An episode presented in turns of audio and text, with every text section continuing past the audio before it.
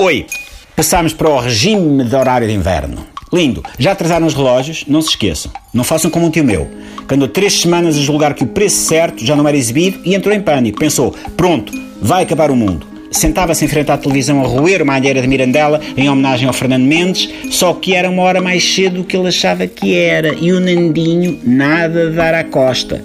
Qual Fukushima, qual aquecimento global, qual Bruno de Carvalho a ler no Almanac do Leão que o Sporting afinal só tem 18 títulos de campeão nacional, o fim do preço certo na RTP é que era sinal do fim dos tempos. A arbitrariedade deste atraso de uma hora é notória porque visa um melhor aproveitamento do tempo útil do dia em vez de um aproveitamento mais útil do meu tempo. Esta mudança horária devia acontecer quando nos desse jeito, a nós. A nós, ok? A cada um de nós. Cada um com a sua mudança de hora pessoal. Se a ideia é atrasar uma hora uma vez por ano, trazemos. Mas tem mesmo que ser um atraso para todos ao mesmo tempo? Hum, a mim, por exemplo, tinha-me dado jeito de atrasar uma hora em contexto de aposta, do tipo, aposto que o Nuno Espírito Santo vai desenhar o John Holmes para explicar o que é jogar a Porto. E como é que eu fazia isto? Assistia à conferência de imprensa e depois atrasava a hora e fazia aposta com aqueles que ainda não perceberam que o Nuno Espírito Santo é uma espécie de Gustavo Santos do futebol. E era Money in the Bank. Money in the Bank. Ah, mas o oh Miguel e tal, mas isto é para o bem comum, tu estás a pensar só em ti. Nada disso eu estou a pensar no bem comum. Só que o bem comum não tem de acontecer todo ao mesmo tempo.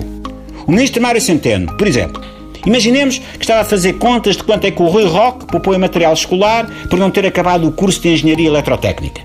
Às duas por três, Centeno esbarrava com um problema de cálculo de uma raiz quadrada. O que é que ele fazia? Ligava a Mariana Mortágua a gritar socorro! Ela resolvia-lhe o problema com um abaco chinês e uma sopa de letras. Até aqui, tudo normal. Agora imaginem que o Mário Centeno, depois disso, podia atrasar uma hora. Era uma maravilha para ele. O Wolfgang Schäuble continuava a usar o Orçamento de Estado para 2017 para forrar a caixa de areia para o gato, mas pelo menos o Centeno fazia um brilharete, porque dava a ideia de ter feito as contas sem ter de recorrer à Mariana Mortágua.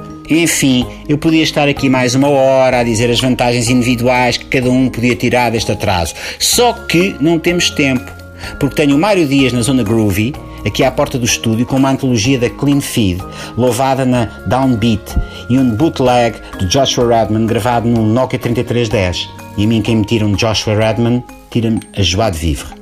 Mas se vocês fizerem muita questão, já sabem, atrasem uma hora, podem ouvir-me outra vez, ok? Até amanhã, pips. Ou até daqui uma hora. Vocês é que sabem da vossa vida.